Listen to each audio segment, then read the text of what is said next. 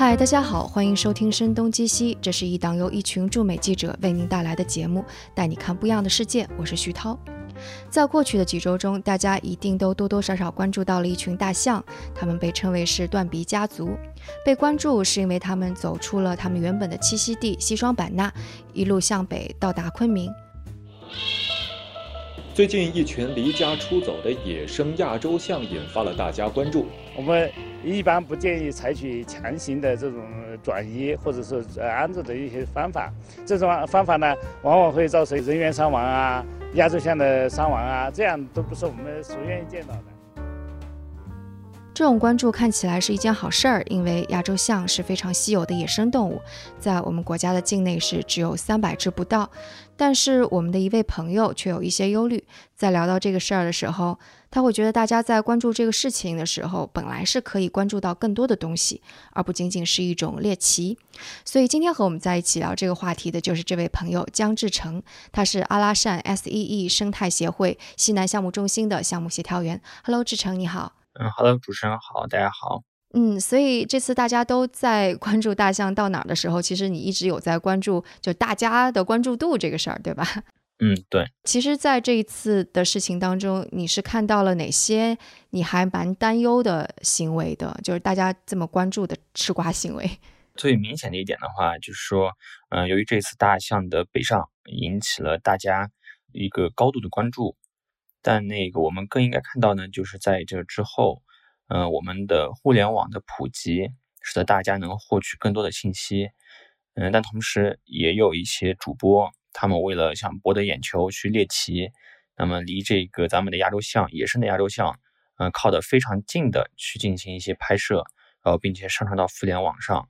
那他们的这些行为呢，就有可能导致大家的一些误解，是不是咱们亚洲象，呃，真的和我们平时了解到的非常非常的呆萌，很可爱。然后像我们的那些小飞象一样，就是很很逗人喜欢，它并不会去攻击人。这个的话是我们的互联网可能会引起大家的一些呃误解。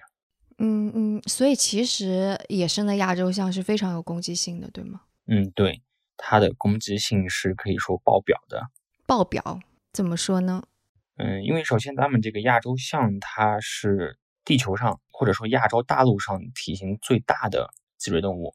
那么它呢有很强的这个领地意识，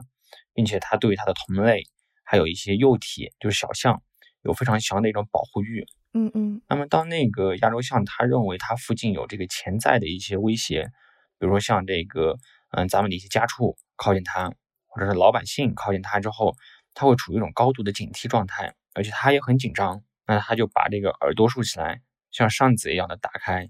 然后还会像这个嗯拿它的脚。把地上的这些灰尘扬起来，而且的话，它的这个时候呢，它是做出了一种警告，就告诉大家说，你不要再靠近我了，再靠近我的话，我会攻击你。但如果是你不听它的这个警告，或者那个忽略它的这个警告的话，那么接下来这个人家亚洲象就有可能对你进行一个攻击三连。哪三连呢？就是第一个是踢，它用这一个它的脚去踢你；然后第二个是压，它拿它的这个上颚，就它鼻子的根部这部分。把你按在地上摩擦摩擦，然后第四个的话是甩，因为大家知知道这个亚洲象的鼻子非常灵活的，它们它的鼻子可以把你卷起来抛得很远，基本上是体型上和力量上都具有绝对优势的这些动物面前，嗯，人类基本上是毫无招架之力的。关于体型再补充一下，就是亚洲象其实是能够高达三点七米到四点一米，对吧？就指它的脚到它的肩膀的那个位置。而且这个的话。嗯，还只是我们通常说这个母象的身高，它不同地区的亚洲象它还是具有一定的差异。比如像在印度的野象的话，通常它的体型会变得更大一些。然后像国内的这个象的这个体型呢，其实就在亚洲象里面算是体型比较稍小一点的。那体重能够到达多少了？就如果被它压的话，相当于是多少吨的重量压在身上？一头成年的公象的话，体重最大的话可能可以达到个四到五吨左右。那它随便一条腿或者是任何一个部位放在你身上，嗯，至少对你来说感觉已经是像被车碾了一样的，至少能达到个四五百公斤以上的这样一个重量。所以就其实真的是还蛮危险的。那就是在过去亚洲象伤人事情有发生过吗？嗯，一直都有。只要是大象分布的区域，无论中国的国内还是说这个中国之外，呃，另外十二个亚洲象分布国家都一直有人象冲突。你你说人象冲突就是大象闯入人生活居住的地方，然后发生伤害人的事情。对，不仅是人在内，还有像咱们家里面的一些家畜，牛，然后猪，然后鸡之类的，都是可能会和被它攻击的对象。它会攻击其他的动物，但它是素食的，它攻击只是因为它害怕，对吗？嗯，对，一部分原因的话是它害怕，然后对于有些时候一些嗯年龄比较小的象，他比较好奇，他就会去兜这些这个家畜，反过来这个被家畜吓到之后，那么他就会咆哮。然后像一种就是求救那样的，那么这个母象一听到小象的这个求救的话，就以为小象受到威胁了，所以的话，整个象群就过去就把那个地方基本上夷为平地。哦，这个真的跟那个公众号上面有一些的信息还蛮不一样的，因为我看过一一系列的动图是说。呃，象是多么温柔的一种动物，就是说它跟什么鸭子一起玩啊，然后过小水塘的时候看到了一只青蛙，还特地绕过去，而且都是有动图的，所以这个只是凑出来的东西，就并不是真实的野象。对，就是很多时候我们在对野象进行描述的时候，是融入了很多人类的情感在里面。就比如说，我们认为这个大象比较呆萌，那么我们就会无意识的就认为说，哎，它对其他动物应该都是。很和谐，然后很可爱。它和其他的一些动物，和这些青蛙也好，和一些水鸟也好，它们和谐的在一起，那是因为这个整个象群没有受到一定的惊吓，所以他觉得那个动物的话和他来说是比较安全的。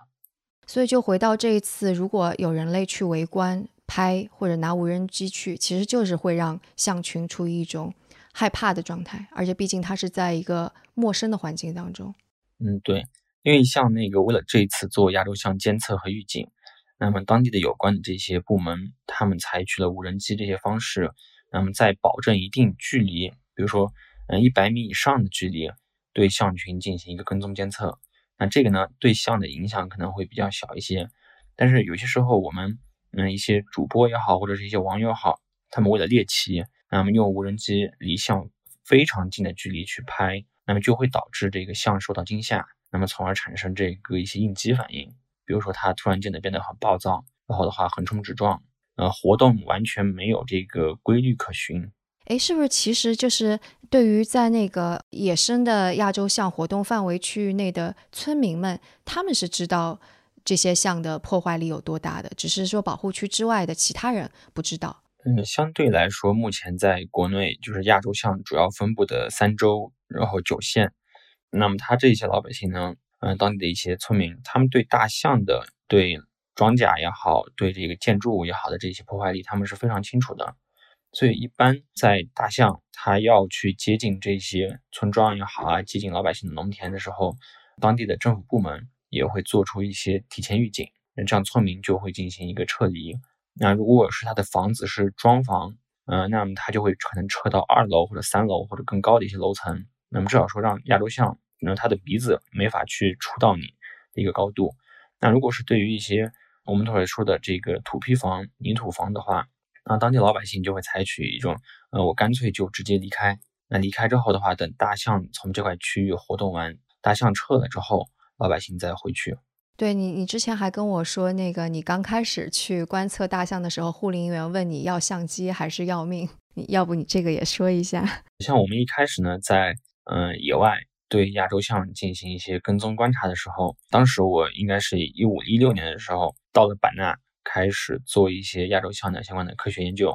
当时呢，那因为比较喜欢拍照，就带着一些长焦的镜头，背上单反相机，就跟着巡护员一起到咱们林子里面去找大象。然后呢，那个巡护员呢，基本上都是轻装上阵，嗯，一双解放靴，一身迷彩服，然后背一个小挎包，装一点水之类的，就进山了。然后我们当时呢，这个也比较贪心，又想拍各种照片，然后的话又要去找象，所以每次这个巡抚员就问我说：“背那么重，万一大象来你怎么跑？”当时因为觉得我还是体力不错的，跑的速度还快，那么就背着相机什么进去。然后后面经过嗯大概两次被野象追的经历之后，就发现这个还是保命要要紧。就说这个相机嘛，这个如果真的被大象踩坏了，到时候可以再慢慢的更换。但是这个小命没了，就就真的啥也没了。嗯，所以你是真正经历过被大象追的。对，因为像在野外呢，这个大象它走路是没有声音的。通常我们在林子里面发现野象，通常都是靠离得很近了，听到林子里面有那些树枝折断的声音啊，或者是一些草丛里面有声音，那么那个时候的话，才是最容易发现大象的。特别像在版纳的一些林子里面的话，大象身上是灰色的。有些时候呢，刚好下过雨，它身上有一些泥土，变成了一些泥浆，就变成棕色。那么这个棕色呢，在这个呃林子里面的隐蔽效果是非常好的。它只要不动，它静静在那个地方站着，你甚至都发现不了它。但这也有可能就是走近的时候，它也被你吓一跳，然后它就会展开攻击行为。特别是像这一些带有幼崽的这些母象，它的攻击性的话会更强。那几次你遭遇大象追都还好，就是都摆脱了，对吧？对，而且那个时候的话，你永远不知道你的潜能能发挥到什么样的状况啊？怎么说呢？比如说，很多时候，如果是我们在动物园里面看到大象，哎，我们都觉得大象是体型很大，绝对跑不过你。然后你总觉得自己的这个体型是很小的，而且可以跑得很快。有些时候，可能你在体育考试的时候跑一百米也好，几百米也好，你可能需要一定的时间，但是等到你。突然间遇到大象，脑子里面真的会突然间变空白，然后又做出的第一反应就是回头就跑。可能那个时候的话，跑那一百米的成绩远远可以超过你在体育考试的时候。听到这里，我们插播一条小广告：两周前，睡眠环境品牌唐岛给我们寄来了一床呱呱凉被，收到后，我们办公室的每一个人都披盖上体验了一下。那最大的感受就是触摸到被子的瞬间，就有种非常清凉的感觉。它两面都使用了成本更高的 Chill Cream 凉感纤维面料，清清凉凉但不冰冷，有一种能赶走夏日烦躁的平静感。盖在身上很贴合身体，柔软透气。那现在已经成为了我们办公室休息区的日常用品了，所以也在这里推荐给各位。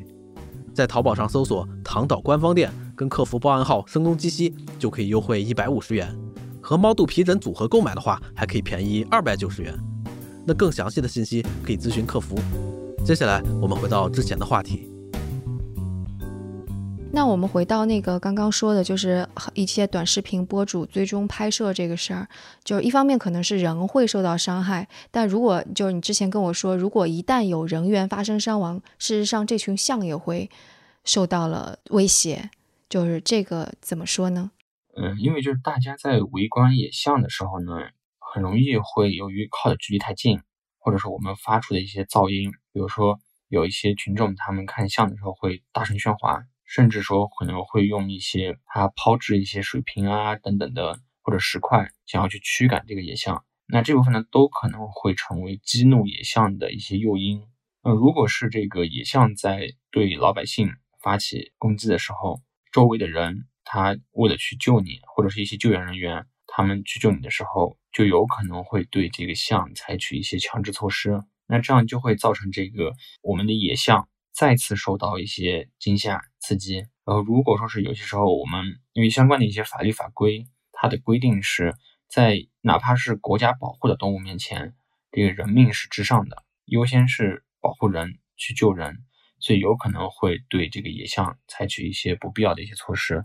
导致这个个体可能会死亡，所以最糟糕的情况就是人去招惹大象，结果引起大象发怒，最后就不得不把大象给或者弄受伤，或者是死亡，这是最糟糕的情况。对，所以就是其实的确一些短视频主就博主是为了 流量去做这样的事情，其实是非常非常不好的。对，而且就目前来说，嗯，像这次北上的大象。它暂时还没有出现走回头路这样一个迹象。那么有些博主他为了去抢那个热度，他去跟着大象的这个轨迹去走。那万一哪一天大象来一个回头杀，那我我想他们在林子里面是很难跑出去的。而且他们根本其实就一点经验都没有，而且还带着设备。嗯，对，这个是风险很大的。所以就是我们像我们很多在围观大象，就在手机上面短视频上面围观大象的时候。哎，其实就是以这些人以及大象的安危在付出代价，就只是为了流量。所以就是第二种，你会觉得就是互联网上一些关注和讨论，其实你也觉得可能是有问题的。就是你要说一下吗？就目前来说，互联网上出现了大概有三个阵营的一些观点。那么第一个呢，是对这个事情的本身的本质比较关心的，就是如何把这个象群及时的用尽可能少的人力物力，还有最可能低的风险，把它那个吸引回那个云南的南部。那么有些网友呢，也这个献言献计，比如说像可以采取是那个麻醉啊，或者食物引诱啊等等这些方法。那么第二个阵营的话是，嗯，有一些网友他更多的他并不知道这个事情的，他也不想知道事情本质，是可能偏向于一种比较凑热闹的方式在看待这一次亚洲象北上的事件。然后第三方面有一些嗯负面的一些言论，那么他们呢就是也对相关的一些人员，嗯，他们为何这次处置这个亚洲象北上的嗯这个活动呢，那么提出了一些比较负面的。甚至说可能会真的比较对一线的工作人员的工作是给了一种否定的这样的一个言论。那么这些的话，我觉得，嗯，是目前大概网络上出现的有三个阵营。第一种阵营是还挺好的，第二种可能就是刚刚我们说的，就是要不就看新闻，要不就看短视频博主，某种程度上是推波助澜了一些追求流量的人。然后第三种就是你刚刚说的，还挺负面的。那像那个有些就是我们的网友。他一直都觉得怎么不用麻醉方式一次性把十五头象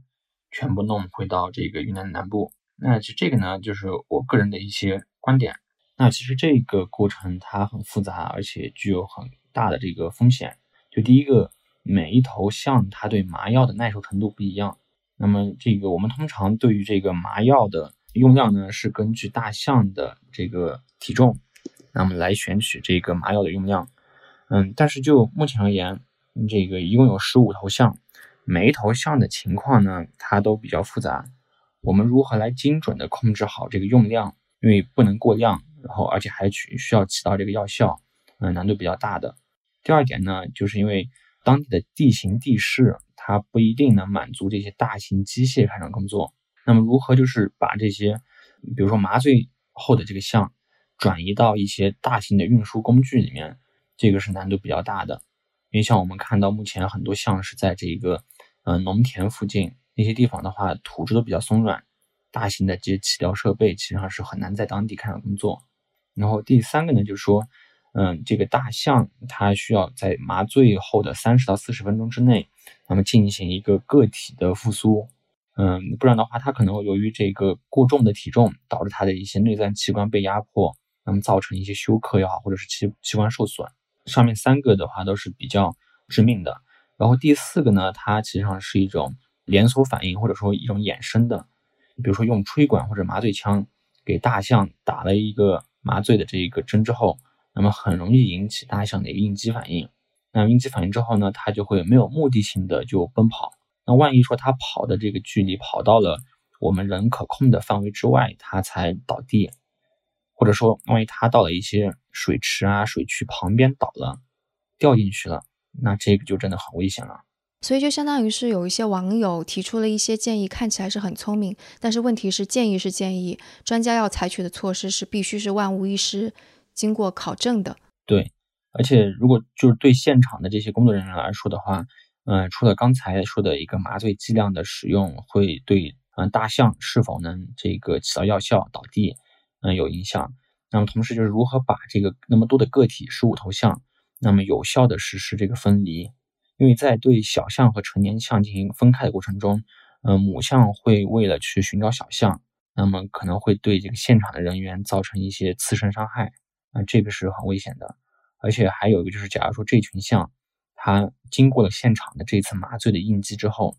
那么我们把它送回到版纳去，那么它会不会对当地的老百姓？造成一些刺身刺身的风险啊，对，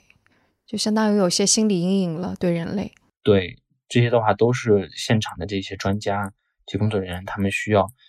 真的是尽可能做到万全的这样一些考虑，就是各种各样的可行性分析。所以一线的工作人员就是还想出哪些其他的方案了吗？嗯，比如说之前的话有提出用这个电脉冲栅栏，那么在这个亚洲象前进的通道上。那么我们人为的给它画一个就是通道给它过。那么因为这个电脉冲栅栏的话，它是用这个电脉冲的形式，短暂的、短时间的进行通电。嗯，那么这样呢，这个像它触到这个之后的话，会有一定的，呃，就是被这个电麻到，但不会造成这个它的一些呃损伤。所以这种方式呢，来对大象进行一个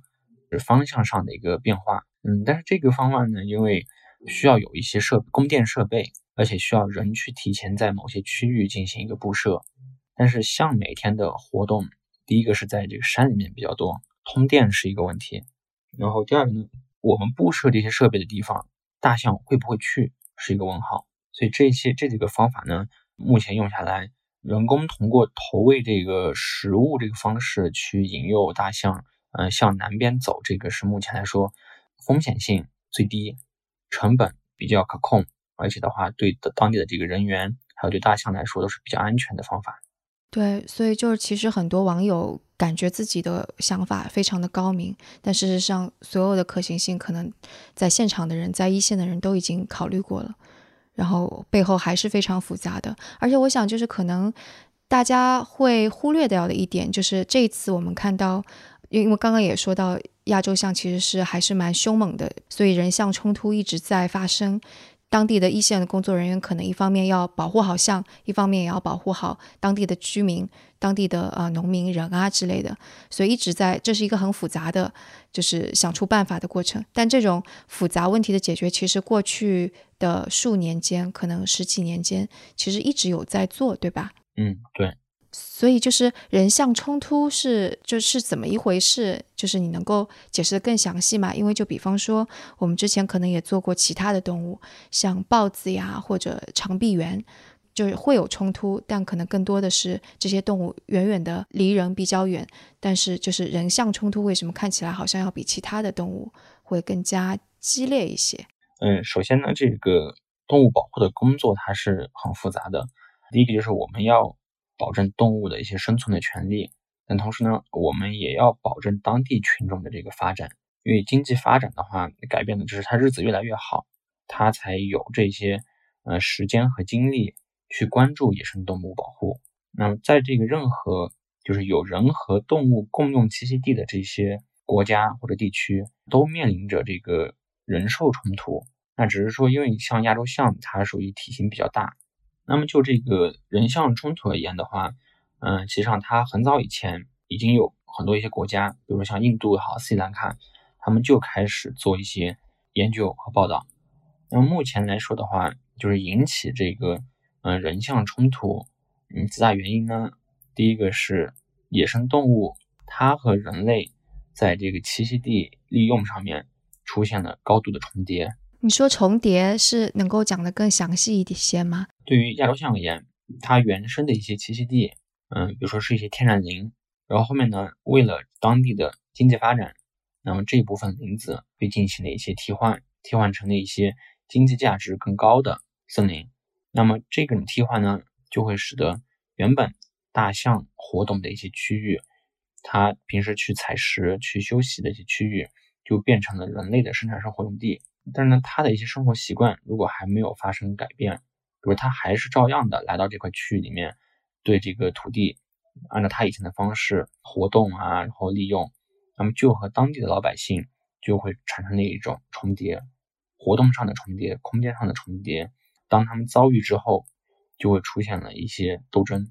而且我看报道是说，大象其实还蛮喜欢。就是人类的一些庄稼作物，因为能够提供更好吃、更高的卡路里，然后让它们觅食的时间更短。嗯，因为大象呢，它在这个一些研究里面就发现，它比较偏爱的栖息地是在这些林园地带、林子和边缘上。嗯，那么这些地区呢，它在这个咱们生态学上，嗯，就通过一定研究发现，在林子边缘呢，通常具有更高的这个生物多样性。那就意味着，其实上这部分区域的植物的多样性可能会更高。那么这部分植物里面就有可能有很多是亚洲象比较喜好吃的食物。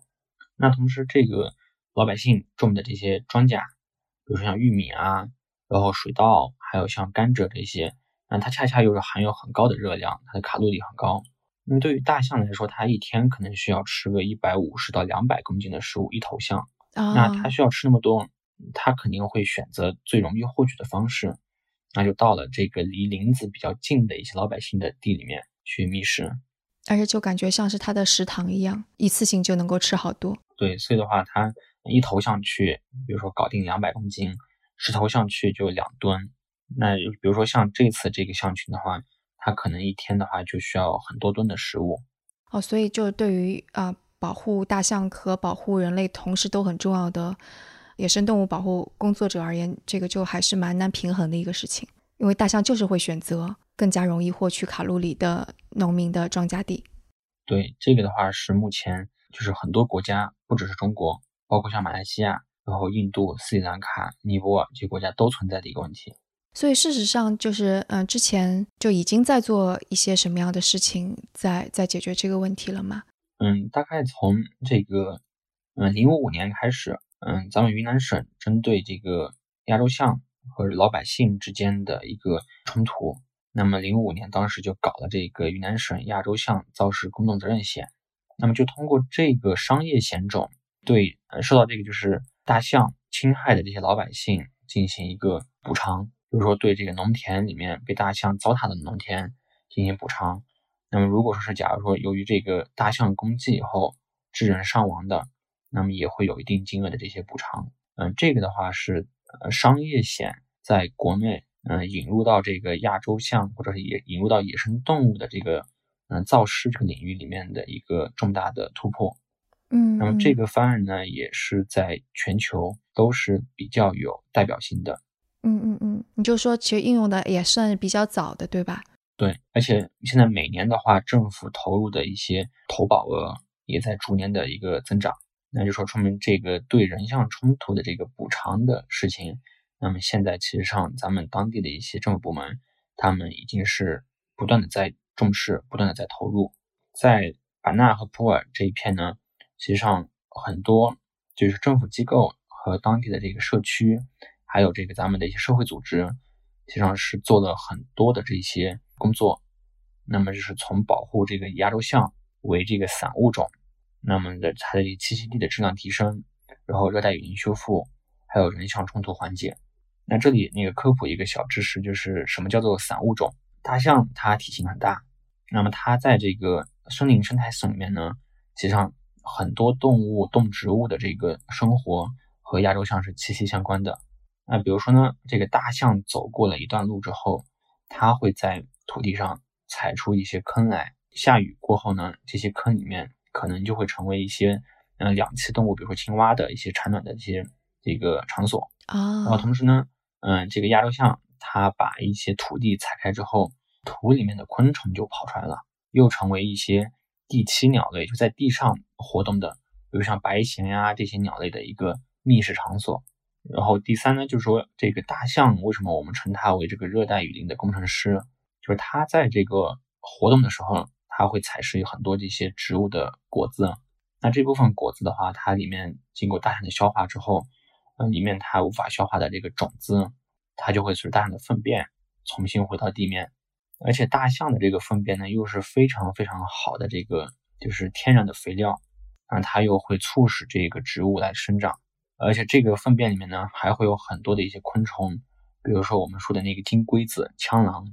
嗯，它也会利用大象的粪便作为它的一个居住环境，所以大象它在呃林子里面的话，它还会把这个一些就是树木推倒，推倒之后的话，使得这个呃这部分区域露出的一块空地。那么当光线和雨水它对这块土地进行一个呃处理过后，很多地面上的一些呃原本低矮的草本植物就会逐渐长起来，慢慢的又形成灌丛。然后就增加了咱们这个热带雨林里面的垂直多样性的结构，所以大象是非常非常重要的一个物种。那就说，对于大象的栖息地质量提升呢，在一些政策法规的限制条件下，那么对林子下面的一些杂草进行清除，然后种植一些，比如说像野芭蕉，然后像棕叶罗这些大象喜食的食物，那么使得这块区域对大象的承载量进行一个提升。那么同时呢，这个当地的一些，比如像村民，那么他们，嗯，也把自己的部分的土地出让出来，比如说租给这个当地的政府啊，或者租给这民间机构，那么开展一些像石原地建设。石原地就是那个专门在一些嗯大象或者是林园地区，那么为大象提供的一个人工的大象食堂啊，就食物的园地叫石原地是吧？对对。然后石原地这个建设呢，其实上当时中国科学院西双版纳植物园的一些专家，比如说像这个裴顺基老师，然后还有徐在富老师，他们呢经过一部分的一些论证，就认为这个亚洲象的石原地建设是可行而且必要的。嗯，所以就这部分的一些活动呢，其实上是有很多的一些呃科学的一些论证的基础在里面支撑。因为这次你刚刚说到大象是一个。散物种嘛，它刚刚能够带来整个环境的非常有益。是你说是热带雨林的工程师，所以如果不是说从西双版纳到昆明这条线上面有很多很多居民区，有很多很多人住的村庄，其实这次大象的北上它是个好事儿，对不对？嗯，对。它亚洲象这个物种而言的话，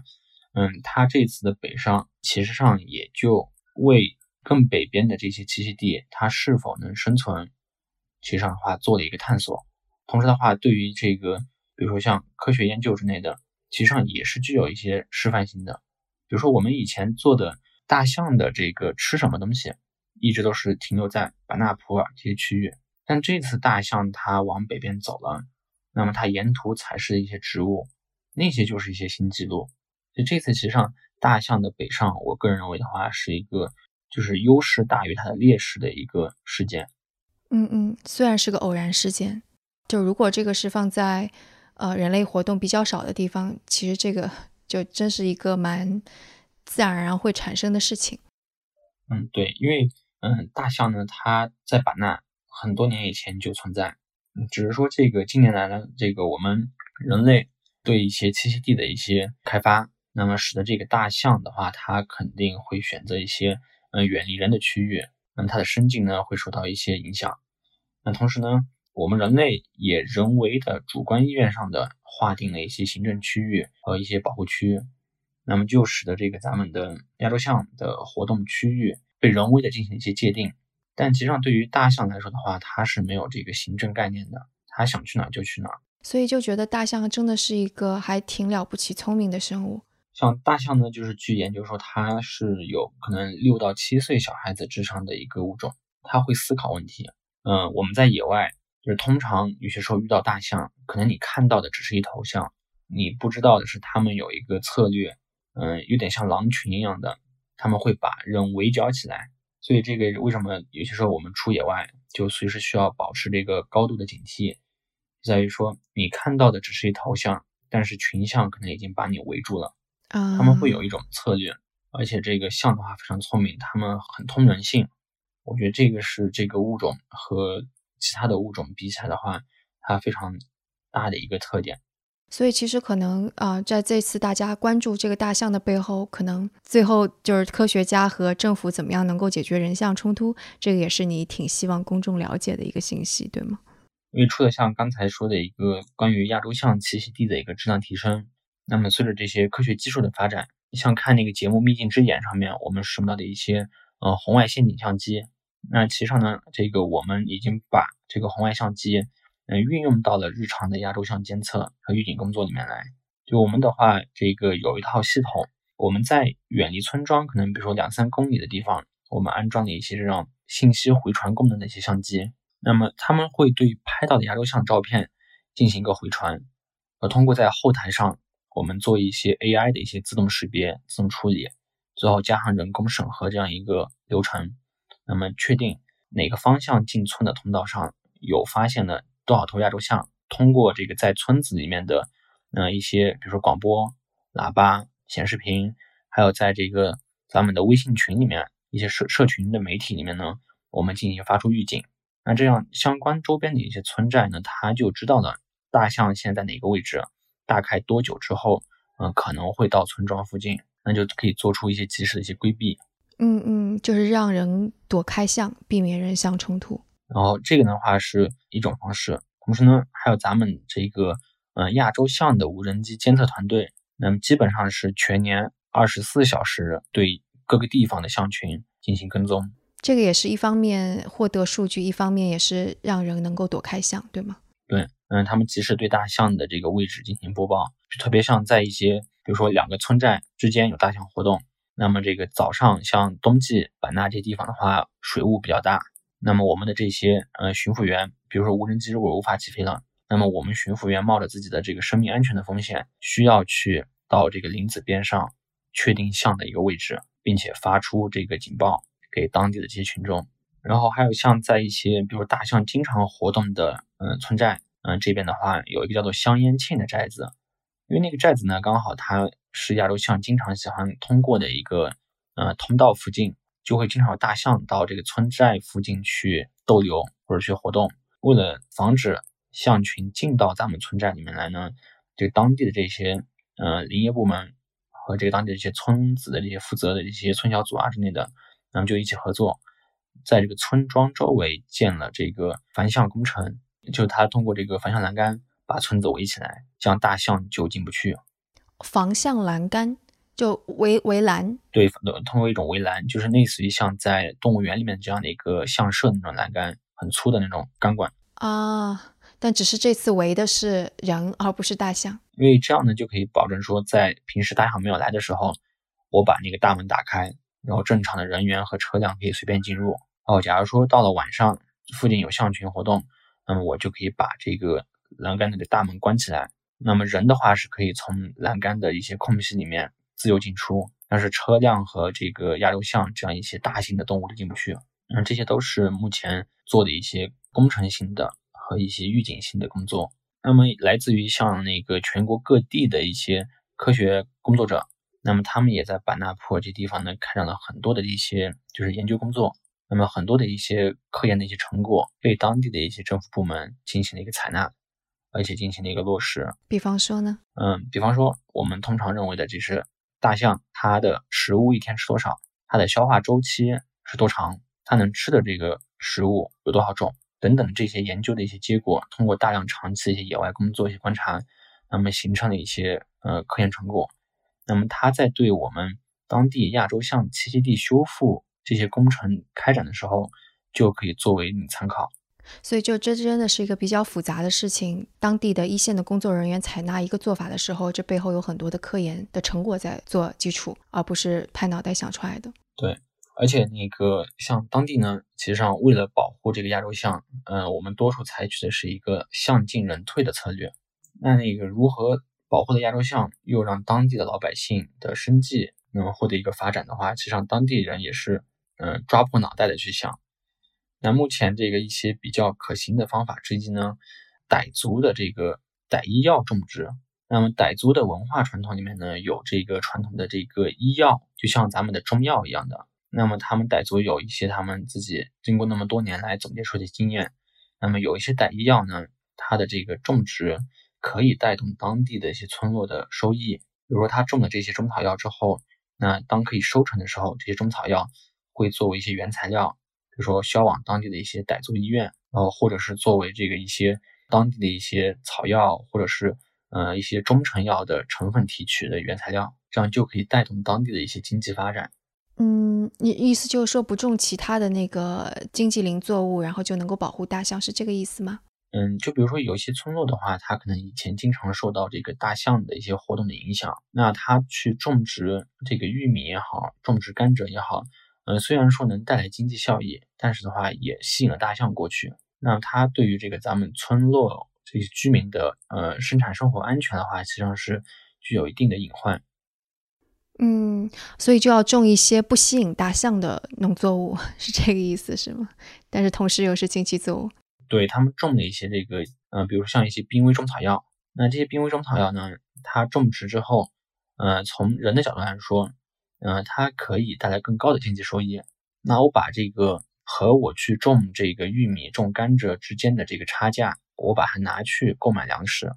那其实上不仅是呃解决了我的粮食获取来源的一个途径，同时呢，这个我也让大象到我这个村寨附附近活动的频率降低了。因为它来之后的话，它没有这些中草药，它不采食。那这样的话就是做到了一个一举多得。我可以这么理解吗？因为我看到数据是说，可能在一九五八年那会儿的时候，亚洲象是一度要灭绝了，然后之后就开始保护亚洲象，后来数量逐年增多，但逐年增多之后，可能人象冲突也会增多，所以只要是我们还在保护亚洲象，亚洲象的数量在增加，那可能人象冲突就一直会存在。其实差不多可以这样说，因为人象冲突这个问题不只是在中国。对，呃，在另外这个十二个亚洲象分布的国家也是存在的，而且这个目前我们国内对人象冲突缓解采取的这些活动、这些工作，嗯，都是位于这个世界前列的。因为像在这个，比如说还有像在非洲，那么非洲象和当地居民这个马赛人之间的这些人象冲突，比如说像这在这个安博塞利国家公园，呃，它的这一部分大象和这个当地居民的冲突的话。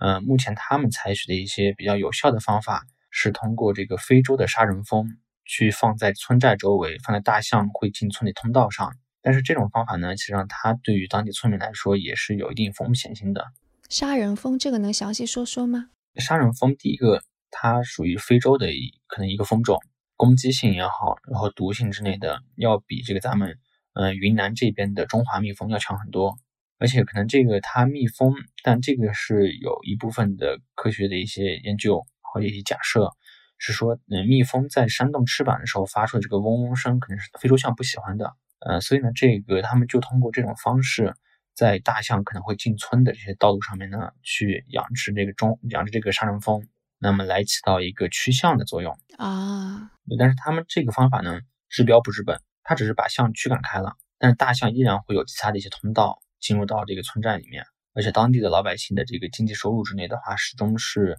处于一个较低的水平。所以大象还是要吃东西，然后吃的还还是更爱吃人种的东西。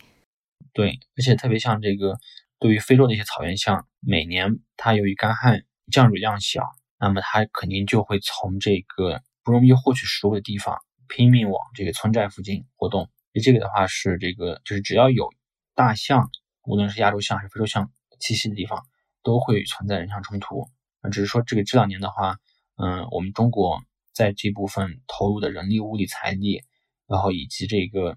无论是科学家还是当地的这些林业部门，还有老百姓，献言献计，选了很多的方法来进行一个呃实施，那么也发现了有很多方法其实上是奏效的，那也是具有一定推广性的。那像我们回到我们刚刚的那个话题哈，是说就这次虽然断鼻家族北上这是一个偶然偶然事件，但是可能大家的一些过度的关注，包括猎奇，这可能是对大象本身和对啊就去追热点的这些人本身是有伤害的。就但关注还在嘛？你觉得大家可能更需要关注的是哪些东西？你还是希望能够传递给更多的人的？第一个的话，这些老百姓。尽可能的不用太去把大象北上这个事情夸大，因为像之前也有一些呃，就是我们的网友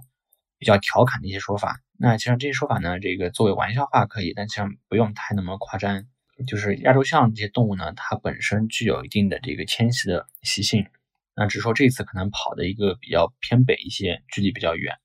然后第二个呢，就是我们当地老百姓最重要的。学会怎么去认识这个亚洲象，因为可能到目前为止为止的话，很多老百姓都不知道亚洲象是什么。可能我在他面前放了一张非洲象的照片，他可能就认为这个是亚洲象。啊，你说区别于亚洲象和非洲象，就大象我们认识，但它究竟是什么我们不知道。对，因为它们长得都有点像，但是到底谁才是亚洲象，这个的话是需要去辨别的。然后第三呢，实际上就是这一次其实，呃，大象北上这个事件偶然事件。嗯，也可以作为非常好的一个关于咱们的一些科普宣教。那么像今年的话，又是在昆明要举办这个生物多样性大会。那其实上，这个大象和生物多样性的关系是千丝万缕的。如何大家能认识咱们这个中国亚洲象，然后认识到大象背后它和生物多样性的关系？我觉得这个的话是非常值得和大家科普的。嗯，就你刚刚说的那个大象作为散物种，能够带来更多的生物的生存环境，就所以就花那么多人力物力，还有政府拨款去保护亚洲象，都是值得的。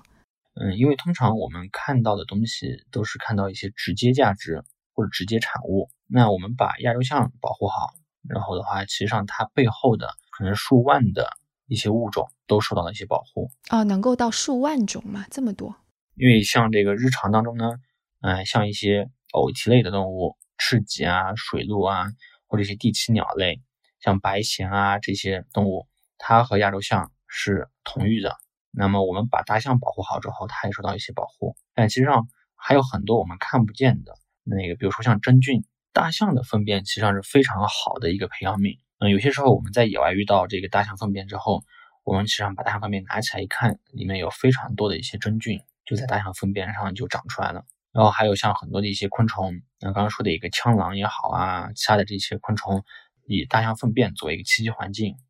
那普通人为保护大象还能做出一些什么事儿呢？嗯，最简单的一个，就除了保护大象之外，那还有像它的一些嗯生境上的一些保护。你说它生存环境对吧？对。当我们说到一些保护的时候呢，其实上我们最直接的，不要去呃购买这些大象的制品啊，对，象牙什么的。对，因为其实上像国内在这一块的话做得非常好的，但是像前年这个呃 IUCN 它的一个会议上。呃，就关于说到的一个缅甸的大象很惨烈，当地有一年的话，有四十二头被这个作为科研监测对象的带着项圈的这样一个呃亚亚洲象遭到这个偷盗猎。最令人感到发指的是，他们都被剥了皮。就是象的皮也有用吗？对，因为这个象皮充满了这个胶原蛋白，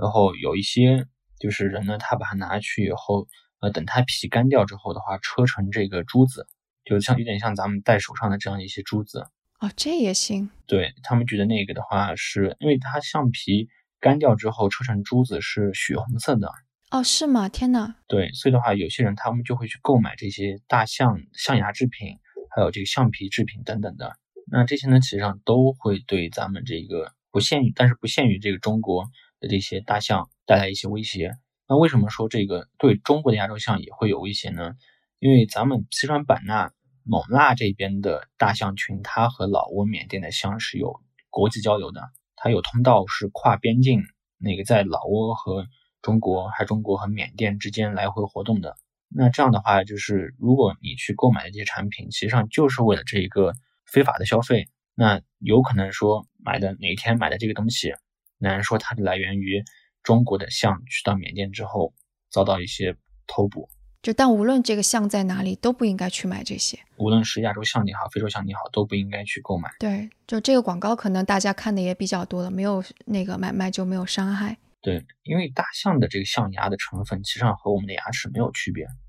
就是我觉得你与其去买大象的这个象牙，不如说自己换牙的时候好好留一下，呃，这个价值还更高一点。去雕一个小微雕吗？嗯，对，我觉得这个拿自己的牙齿雕个微雕，这个我可能还会比较接受。那普通人还能够为大象做一些什么呢？因为像国内目前的话，对于亚洲象的保护还是做的比较不错的。还有一点重要的就是，回到刚才说的一个散物种上面，就是关于一些野生动物的一个消费。嗯，因为这个野生动物消费的话，就是野生动物身上其实还有非常多的一些寄生虫，还有一些细菌。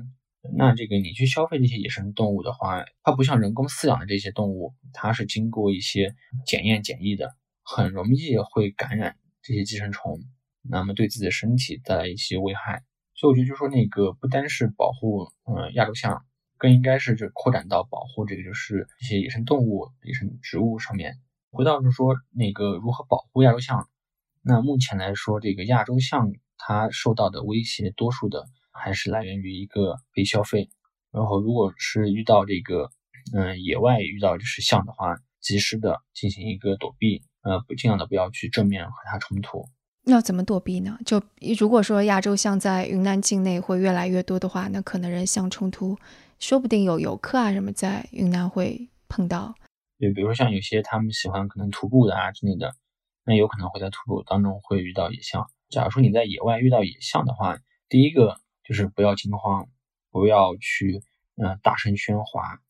对亚洲象进行吼叫。因为那样可能会刺激到野象对你发动攻击。然后第二的话就是说，嗯，身上的这些，嗯，比如说背包啊之类的，假如说真的被大象追了，能丢多少丢多少，我尽量的减少自己身上的负重，不然的话，那个你跑不快，非常糟的一件事情。因为大象它奔跑速度能达到差不多四十公里每小时。然后如果是被这个野象真的被野象追的话，不要去跑直线，因为直线的话，你的速度在它面前是很弱很弱的。嗯，尽量跑这个 S 型，因为大象它走路呢，还有跑步是这个顺拐，那它在这个转弯的时候，由于体型比较大，体重大，那么奔跑起来然后惯性也比较大，它很难去比较安全的改变奔跑方向，除非它停下来。所以的话，你跑 S 型就可以让它跟不上你，然后进行一个躲避。然后切记的话就是说，不要随便爬树。大象它是属于耐性非常好的一个动物。你爬树之后的话，它可以在你爬的那棵树下面或者附近待上几个小时，它就在旁边吃着草，好好的等着你。那最后很难说是你自己体力不支从树上掉下来，它再来收拾你。嗯 嗯，最后一个问题哈，因为现在就大家还是会关心北上大象的这个事情，可能很多人也还是说，哎，我们这期节目怎么就没有提到他们为什么北上？然后之前你跟我聊天的时候也提到说，虽然现在有各种各样的假说，一种是说可能是栖息地的问题，一种说可能是因为呃地球磁场的问题，另外一种可能头像的记忆力发生一些什么问题的原因。但所有这些假说都只是假说而已，并不是一个真正的完美的解释，对吧？嗯，对，嗯，第一个野生动物，嗯，它的迁徙，特别像亚洲象，只是我们以往。这个观测到的一个亚洲象的迁徙呢，通常是比较短距离的，嗯，可能就是在嗯一百多公里的这样一个路程范围之内，然后进行迁徙，嗯，像这次的话，已经达到四百公里的一个单边的这个迁徙里程的，是第一次呃观测到，那这个呢也是具有很大的这样一个就是参考价值，嗯，虽然说它是作为一个偶然事件，嗯，第二呢就是说，嗯，有说是它的。寻找食物，然后有说是迷路，还有说是地磁。那因为这些都是一些假说，还需要有足够的时间给这些科研工作者去探究。嗯，那么所以我们嗯，对于多数人来说，我觉得就是掌握嗯野生动物生活的三要素，这三个是最重要的。那么第一个就是食物，因为任何动物它的活动，嗯，必然是首先是满足它对食物的。索取，然后以供应它自己的这个它自己本身，或者说这个种群能够得到一个延续。然后第二个呢，就是水源，嗯，因为像水源对于野生动物来说是非常重要的。它获取水源的部分呢，一个是来自于这个食物，比如像大象，它采食的植物里面的话富含一些水分。然后第二个呢，就是说它在呃河流啊这些地方喝水。你看，像这次有报道说，这个野象会打开水龙头喝水，那像这个就是很明显的一个它对水源的一个索取。然后第三呢，就是对这个栖息地。那这里栖息地呢，嗯，可能更多的是偏向于指隐蔽地，就像咱们这个现在，嗯，象群，嗯，白天是在林子里面，它到傍晚的时候就跑出来那个林子外面的农田啊这些地方，林园地区进行觅食。当它发现有危险之后的话，又跑回到林子里面。所以这个的话是野生动物生存的三要素：食物、水源，还有隐蔽地。我觉得这个的话，就这次，嗯，大象北上这个事情的话，暂时还没有一个定论，大家都是一个猜想。但是首先我们，嗯，如果掌握了这，呃，动物三要素，那么我们再反过来去，嗯，思考各个这个假设的话，那大家应该会有自己的一些理解。嗯，说不定还可以提出一个假设，就是大象太聪明了，他们就终于发现人类的 这个生存地，所有的这些都具备，他们就开开心心的享用，就就想待在城里边，不想回林子里去了。好呀，好呀，那非常感谢。我想可能听众也更加了解了这些大象，而且可能更加重要的一个信息就是，就当我们在关注这群大象的时候，我们不要用猎奇的心态，我们可能是要更加尊重。科研人员以及当地一线工作者正在做的事情，就他们是专家，我们不要在网络上面，相当于是给他们增加更多的就是压力也好，或者是网络暴力也好，这些都是不应该的。那同时，我们在生活当中不买象牙制品，不买任何野生动物制品，也不消费野生动物，就在网络上也不用流量来消费这些野生动物，可能这些都是很重要的事情吧。嗯，好，那今天的节目就到这里。大家如果关于大象还会有些什么问题，都可以给我们留言，在我们的呃各大平台上，我们的节目下面给我们写评论和我们互动。呃，然后也可以写邮件给我们，我们的邮箱是 etwstudio@gmail.com，然后这些在我们的网站 etw.fm 上也都有。那非常感谢志成这一次来来参加我们的节目，那我们这期节目就到这里，拜拜，各位再见。